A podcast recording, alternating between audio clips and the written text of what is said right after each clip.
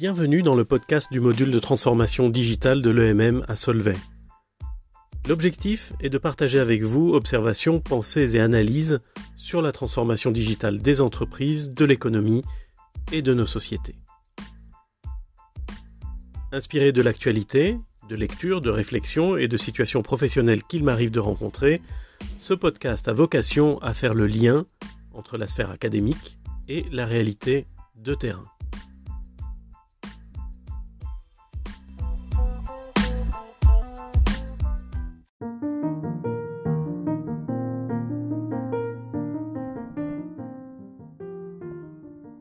Aujourd'hui, nous allons parler d'une dimension de la transformation digitale qui est souvent occultée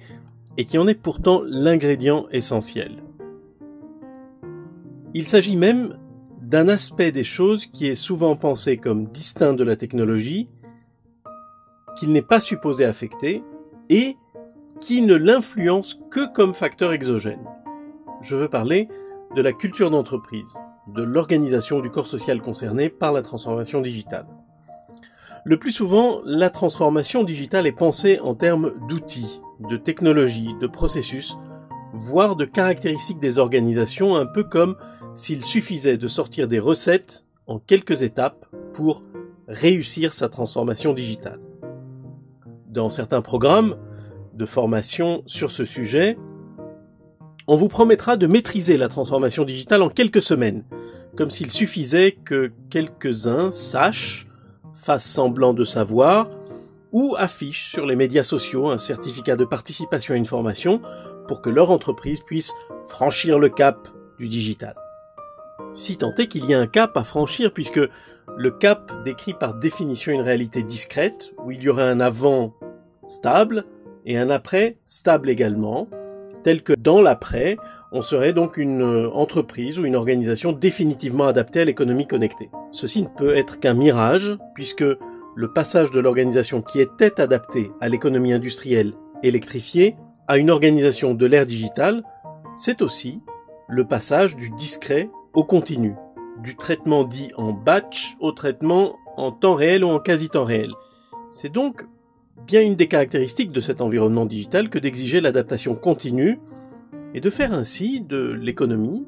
plus encore que par le passé, un système complexe auto-adaptatif. C'est-à-dire que la transformation ne cesse jamais, que l'amélioration ne cesse jamais, et que donc il s'agit d'installer plus que simplement un sens de l'urgence euh, qui serait approprié pour une période de transition entre deux états stables, penser la transformation digitale comme juste une transition qui mène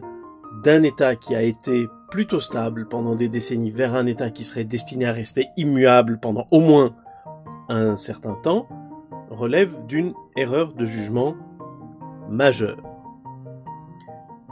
La transformation digitale est un phénomène systémique qui exige la puissance du collectif et cela suppose une compatibilité culturelle. Compatibilité culturelle entre les pratiques donc,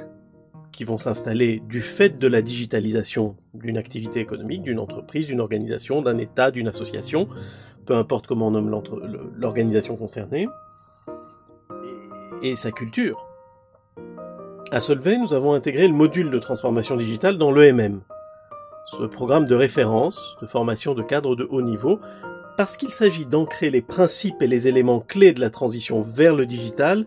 d'une manière qui permette à des leaders d'entreprise de se construire leur propre représentation des enjeux. Un petit peu comme ils se construisent leur propre représentation du management. Il n'y a donc pas de recette standard et il n'y a pas de manière courte de devenir un leader qualifié pour l'entreprise de l'ère digitale. Nous restons en cela fidèles au principe de libre examen de notre université, qui suppose que l'on évite de claironner comme définitive une maîtrise qui ne peut être conçue comme définitivement établie dans un domaine tellement changeant. Tout cela suppose donc bien plus une culture dynamique et capable de s'adapter en continu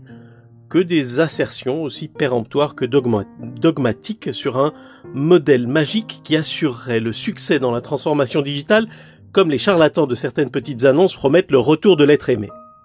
Parlons donc de la culture d'entreprise qui est nécessaire pour installer le logiciel de la transformation digitale au cœur de celui du management de l'entreprise.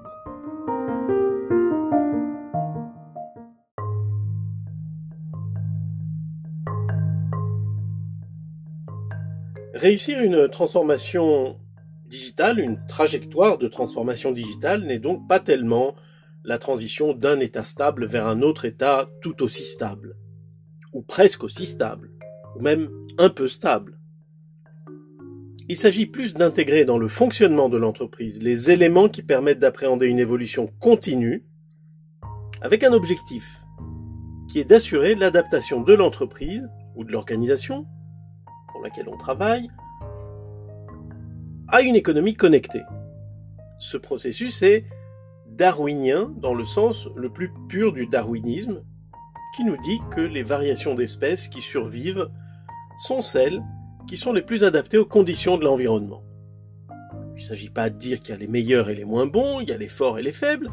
il y a simplement une question d'adaptation à l'environnement. Donc, pour une entreprise, si l'environnement c'est l'économie, le consommateur connecté avec euh, toutes les nouvelles possibilités que lui offrent les médias sociaux entre autres, l'acheteur professionnel, féru d'outils et de plateformes qui augmentent sa puissance de négociation, ou pourquoi pas le fonctionnaire public qui exploiterait de l'information publique sur les réseaux sociaux pour assurer sa mission d'intérêt général, alors la survie de l'entreprise passe par sa capacité à s'adapter. Et pour qu'une entreprise s'adapte, il faut que ses personnels prennent conscience de l'impératif de la mutation, explorent et expérimentent ce qui change du fait de l'adoption, non seulement des outils, mais surtout des pratiques et de la culture du digital. Il faut qu'ils collaborent pour prendre des initiatives ciblées à l'échelle de leur collectif, qui s'appelle l'entreprise, l'association, la collectivité territoriale, l'intercommunal, le service public ou l'équipe de sport, pour s'adapter, pour que ce collectif soit adapté à une économie connectée, où le changement est continu et où, en permanence, on cherche à mieux faire, plus vite, moins cher, plus, plus efficace, à automatiser ce qui ne demande pas la créativité humaine, pour être toujours le plus à même de faire fonctionner ce collectif de la manière la plus efficiente qui soit peut évidemment poser la question de savoir si la course à l'efficience est toujours une bonne chose. On peut se poser la question de savoir si la satisfaction du consommateur ou d'un public est toujours l'objectif qui doit être celui d'une organisation comme celle-là. Mais le fait est que c'est ainsi que les choses s'inscrivent. Elles se décrivent et elles s'expriment en termes d'adaptation à une économie de plus en plus connectée. Et l'économie connectée, elle peut être critiquée sur bien des choses, mais elle est aussi une source de pilotage plus fin des activités et peut-être donc une possibilité pour être moins générateur de gâchis, pour être plus efficace sur le plan énergétique, et cela, ce sont des attributs qui sont nécessaires dans une perspective de changement climatique et de nécessité d'adaptation de l'économie à un nouveau contexte environnemental qui exigera que les externalités soient maîtrisées, et donc il faudra pouvoir les mesurer, et donc il faudra pouvoir euh, les amener au bon niveau. Ça aussi, ce sont des éléments de culture, parce que dans une culture euh, publique, une culture euh, générale de nos sociétés, où le consommateur, le citoyen devient plus sensible, à juste titre, à toutes ces, questions environnementales, l'entreprise ne peut pas continuer à juste claironner que son objectif c'est la croissance et le profit. Donc, l'essentiel dans tout ça tient de la prise de conscience, de l'apprentissage, de l'adoption de nouvelles manières de faire, et donc de nouvelles normes. Ceci, pour l'essentiel, définit des éléments de culture et d'état d'esprit, mindset on dit en anglais. Beaucoup plus, infiniment plus que de logiciels et d'outils, de technologies, de capteurs, de je ne sais quels objets connectés. Mais d'ailleurs, la définition de la culture d'un groupe humain, c'est l'ensemble des attitudes, des croyances, des schémas de pensée, des comportements, des hypothèses, des interactions et des éléments de sémantique qui définissent comment le groupe humain fonctionne et ce que ses membres considèrent comme normal ou comme attendu de chacun des membres du groupe. Bon, par exemple, lorsqu'une entreprise fonctionnant de manière traditionnelle euh, se trouve avec euh, à recruter quelqu'un ou avec un des membres de son personnel qui décide de mettre en place un nouveau système de gestion de projet, plus collaboratif, plus ouvert, où tout le monde voit les tâches de tous les autres, comme c'est le cas dans pratiquement tous les outils aujourd'hui, euh, modulo les paramétrages qu'on va leur euh, faire pour que ce soit plus ou moins transparent, cette personne-là ne fait pas juste que déployer un nouveau moyen logiciel, euh, elle fait beaucoup plus elle déploie un moyen logiciel qui est fondé sur un certain nombre de principes, sur une certaine conception de ce qu'est la gestion de projet, sur le principe qu'est normal la transparence et la visibilité sur l'avancement de toutes les tâches par tous les collaborateurs, de la part de tous les collaborateurs, c'est-à-dire que tout le monde peut voir tout le monde. C'est donc bien au moins une norme de culture qui est le fondement de l'initiative de numérisation de gestion de projet dans ce cas-là, c'est une norme de transparence de toutes les actions qui sont attribuées à chaque personne. Et c'est aussi une certaine idée d'un projet comme relevant de la responsabilité de tous, ou du moins comme étant le bien commun de tous les membres de la collectivité nommée entreprise ou école ou association. Et donc c'est l'affirmation que l'inconfort que peuvent ressentir les collaborateurs peu habitués à ce que n'importe qui puisse consulter leur état d'avancement sur leur projet, leur to-do list, est moins important que l'impact négatif que pourrait avoir le retard d'un seul sur le projet dans son ensemble et donc sur la collectivité. Alors, les détracteurs de ce type de système ouvert et collaboratif considéreront qu'il constitue une violation de l'espace privé, de l'intimité, du droit de chacun à faire son travail à sa manière, à son rythme. Ils diront que c'est là l'instauration d'un phalanstère digital, incompatible avec la liberté individuelle ou avec le statut hiérarchique, puisque, dans de tels systèmes de transparence, qui sont typiques du digital, les niveaux hiérarchiquement supérieurs de l'organisation ne sont plus protégés par leur statut. Tout le monde verra ce qu'ils ont fait et surtout ce qu'ils n'ont pas fait. Vous le voyez bien, dans cet exemple, nous passons d'un système culturel normatif, avec un modèle organisationnel fondé sur une sorte de protection de l'espace privé de chaque personne dans l'entreprise, fondé aussi sur le statut que chacun a dans l'entreprise. Ça me rappelle une époque où je travaillais dans une, dans une organisation où euh, les personnes qui avaient euh, un ordinateur portable, c'était pas parce qu'ils en avaient besoin pour se déplacer, c'était parce qu'ils avaient un certain niveau hiérarchique. Quand on était directeur, on avait un ordinateur portable. Eh bien ça, c'est du normatif. Ça n'a rien à voir avec la performance, ça n'a rien à voir avec le, la nécessité fonctionnelle de la chose. C'est un élément de statut. Eh bien, on passe de ce genre d'organisation à des organisations qui sont plus axées sur euh, la réalité de la performance. Et ici, performance, ne doit pas être comprise comme euh, un niveau admirable de réalisation, comme une sorte d'exploit, mais dans le sens vraiment premier, anglo-saxon quasiment du terme, c'est-à-dire performance, c'est le fait de faire, juste le fait de faire. Et dans ces systèmes-là, on a non seulement une logique axée sur la performance, mais aussi sur la transparence, à outrance. Et sur la collaboration, comme un fondement de l'action de chacun dans l'entreprise. C'est un exemple de passage d'une organisation adaptée à l'économie industrielle électrifiée à une organisation adaptée à l'impératif d'évolution rapide qui caractérise l'économie connectée de l'ère digitale. Dans le fait d'entamer une transformation digitale, il y a donc une condition nécessaire mais non suffisante qui doit être assurée et qui consiste à tout le moins ne pas bloquer le processus de transformation pour des raisons de culture. Dans une étude faite par le cabinet McKinsey sur les raisons qui ont permis à des organisations de ne pas être bloquées dans leur transformation digitale, on découvre que la première raison, c'est un alignement fort, un engagement fort à travers toute l'organisation sur ce que l'on cherche à faire avec une transformation digitale. Si on parle d'alignement et d'engagement, ça n'a rien à voir avec des outils, ça n'a rien à voir avec des technologies, ça a tout à voir avec de la culture et des groupes humains. Deuxième raison, c'est une clarté dans la compréhension des objectifs de la transformation, c'est-à-dire de la stratégie de transformation. Troisième facteur, qui évite donc les blocages dans la transformation, c'est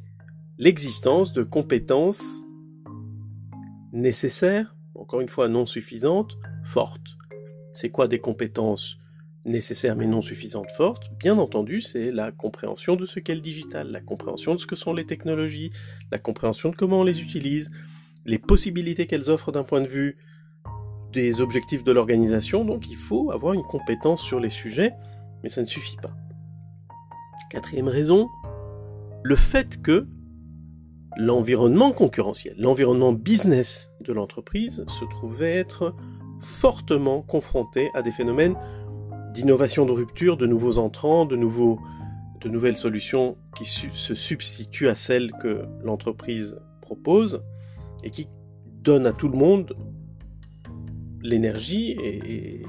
qui sont une, sorte de facteur de conviction sur le fait que la transformation est bien nécessaire. Et puis on a des éléments qui sont euh, des éléments d'alignement culturel et de manière de travailler, d'avoir suffisamment de ressources qui sont allouées, d'avoir une bonne conception du programme de transformation.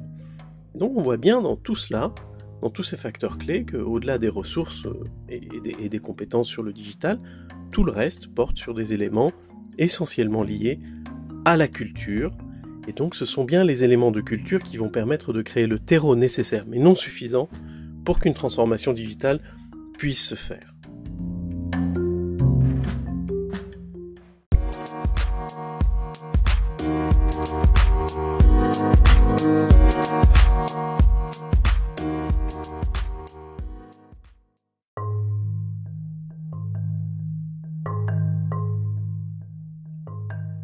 Il y a nombre de caractéristiques à favoriser dans une culture organisationnelle pour qu'il puisse y avoir transformation digitale. Comme ceux qui ont eu à vivre des transitions vitales pour l'entreprise, et, comme l'énonçait déjà bien Pythagore, le commencement est la moitié du tout. Aristote disait que le commencement était beaucoup plus que la moitié de l'objectif. Ce qui peut sembler paradoxal pour un effort dont je viens de vous dire qu'il est essentiellement infini. Car nous l'avons bien vu, il s'agit plus d'un basculement dans une réalité nouvelle et continue que d'une simple phase de transition d'un état plus ou moins stable vers un autre état plus ou moins stable. Or, pour que le début, pour que le commencement ait lieu dans de bonnes conditions, pour que la transformation digitale puisse s'engager sans risquer le blocage, il y a une caractéristique en particulier qu'il est impératif de favoriser. C'est une pratique essentielle pour permettre l'évolution continue. Et cette pratique s'appelle l'expérimentation. Quand on dit expérimentation, ça fait peut-être un peu peur parce qu'on se dit qu'on va tester des choses et qu'on verra bien si le patient survit. Il ne s'agit pas du tout de ça. Il s'agit de créer les conditions de l'apprentissage et de l'expérimentation d'affaires, de l'expérimentation organisationnelle, de l'expérimentation business au fond. Ceci est une condition essentielle pour entamer la mutation vers cet état instable et jamais acquis définitivement qui est celui de l'entreprise du digital. En effet, si on revient à ce que nous disions plus tôt sur l'impératif d'adaptation continue de chaque organisation à une économie connectée, alors il devient vital de ne plus rechercher la conservation des modes de travail qui resteraient constants au fil du temps, de modes de travail qui seraient conformes à des procédures, à des instructions de travail fixes, écrites dans le marbre. Au contraire, l'enjeu consiste à encourager la recherche de meilleures manières de faire les choses, à encourager l'innovation dans le mode dans lequel on travaille, dans, dans la façon de laquelle on réalise les choses, et donc il s'agit de favoriser l'expérimentation. Et ceci est une composante clé de l'apprentissage et donc de l'adaptation à l'échelle de l'organisation. Alors, pour ce qui est de l'apprentissage à l'échelle organisationnelle, et aussi de l'état d'esprit qui doit prévaloir au niveau des personnels qui œuvrent en son sein, on pourra se référer à deux excellents ouvrages. Le premier a été écrit par un professeur de la Sloan School of Management du MIT, et c'était au début des années 1990 qu'il a sorti un livre intitulé The Fifth Discipline, Art and Practice of the Learning Organization. Le guide pratique de cet ouvrage a été publié en juin 1994 et il traite de l'importance pour une entreprise et pour une organisation en général d'évoluer par l'apprentissage, d'identifier les opportunités qu'elle peut avoir, d'être meilleure, de s'adapter à un environnement changeant. Il s'agit d'identifier les conditions et les pratiques qui permettent cet apprentissage. Le second ouvrage a été écrit par Carol Dweck, qui est professeur de psychologie à Stanford, qui date de 2007 et qui est intitulé Mindset, The New Psychology of Success, où l'auteur identifie l'état d'esprit limitant d'un côté, qu'elle qualifie de fixe, où tout obstacle devient une bonne raison de ne rien faire, et l'autre état d'esprit, celui qui favorise l'évolution, qu'elle qualifie de growth mindset, où la personne développe une capacité de faire avec les obstacles qui se présentent, de faire au fond avec ce qui vient,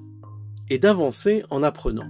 Je vous mets les références dans la description de cet épisode qui se trouve sur la page du podcast à l'URL encore.fm slash solvay-emm-dt donc encore, ça s'écrit anchor.fm slash solvay-emm-dt. Nous venons donc de parler d'expérimentation, d'apprentissage et d'adaptation. Et qui dit adaptation et expérimentation dit d'une part que l'on tolère l'échec, pour autant qu'il puisse produire des enseignements et de nouvelles pistes, et aussi pour autant qu'il ne soit pas catastrophique. C'est ainsi que dans un article intitulé Discovery Driven Digital Transformation, Rita McGrath et Ryan McManus soulignent assez bien qu'il faut à la fois favoriser l'expérimentation et l'apprentissage, et dans le même temps contenir les expériences de manière à ce qu'elles ne puissent jamais avoir un impact catastrophique sur l'organisation et que donc il puisse y en avoir beaucoup parce que chaque expérience donne une occasion d'apprendre. Chaque expérience est une itération et à chaque itération on peut apprendre. Je cite une partie de leur article. Confrontés à la question de savoir ce qu'est leur stratégie digitale, les PDG d'entreprises traditionnelles sont souvent déstabilisés. Ils croient que les technologies du digital et les modèles d'affaires associés constituent un danger existentiel par rapport à leur manière de mener les affaires. Et bien entendu, ils ont raison. Mais la pression qui s'exerce sur eux les conduit trop souvent à des initiatives surdimensionnées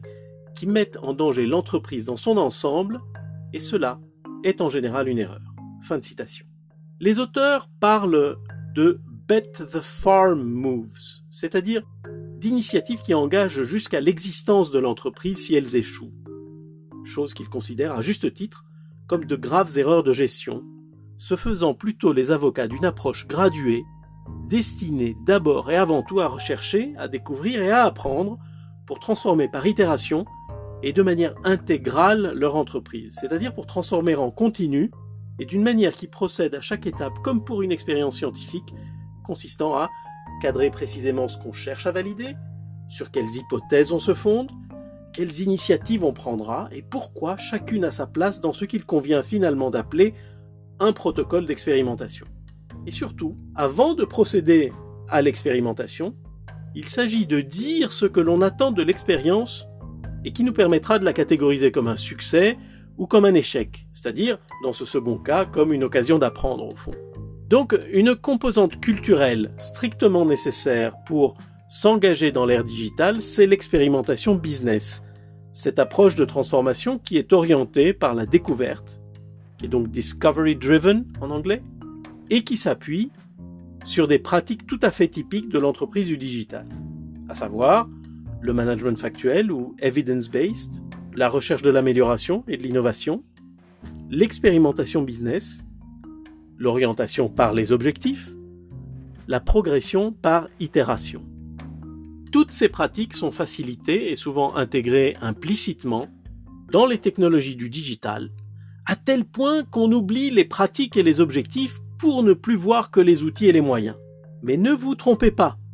le fondement nécessaire mais non suffisant d'une transformation digitale qui puisse permettre à l'entreprise de s'adapter à une économie connectée et aux nouvelles contraintes de notre époque, c'est bien la culture organisationnelle. Et je parle bien de s'adapter aux nouvelles contraintes de notre époque, pour vous inviter à penser la transformation digitale comme un instrument au service de l'entreprise durable et adaptée à une économie connectée. Ceci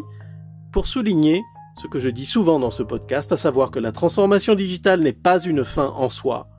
et que l'économie, les entreprises nos sociétés doivent être pensées de manière systémique et intégrale, car un des attributs de la digitalisation, c'est aussi l'interconnexion qui s'impose pour gérer l'impact environnemental de tout système humain, de toutes nos activités. Et cela montre combien il est futile de déconnecter la transformation digitale du management et le management de considérations sociales, politiques, environnementales, éthiques et même philosophiques.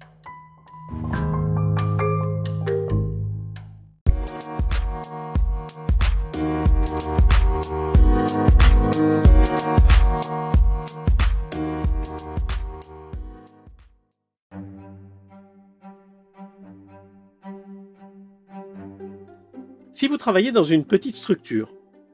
si vous lancez votre entreprise, si vous gérez des équipes dans une organisation plus large, cet épisode avait vocation à vous sensibiliser au rôle de la culture organisationnelle dans l'adaptation d'une organisation à un monde connecté par un processus continu que l'on qualifie de transformation digitale. Il constitue aussi une invitation à commencer le changement par le bon bout, à savoir vous-même, comme manager, comme professionnel, en vous intéressant d'abord au growth mindset de Carol Dweck, en vous demandant chaque jour ce que vous avez cherché, ce que vous avez essayé, ce que vous avez appris qui puisse aider dans votre cheminement personnel et collectif vers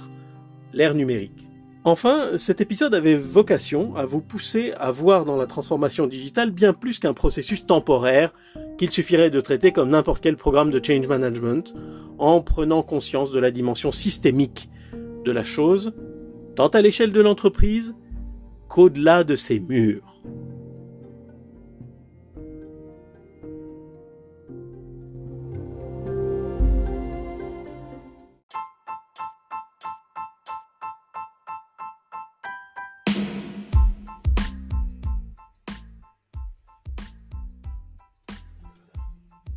Fin de cet épisode du podcast du module de transformation digitale de l'EMM à Solvay. Merci de nous avoir suivis. J'espère que ça a été intéressant. N'hésitez pas à laisser votre feedback et je vous dis à bientôt.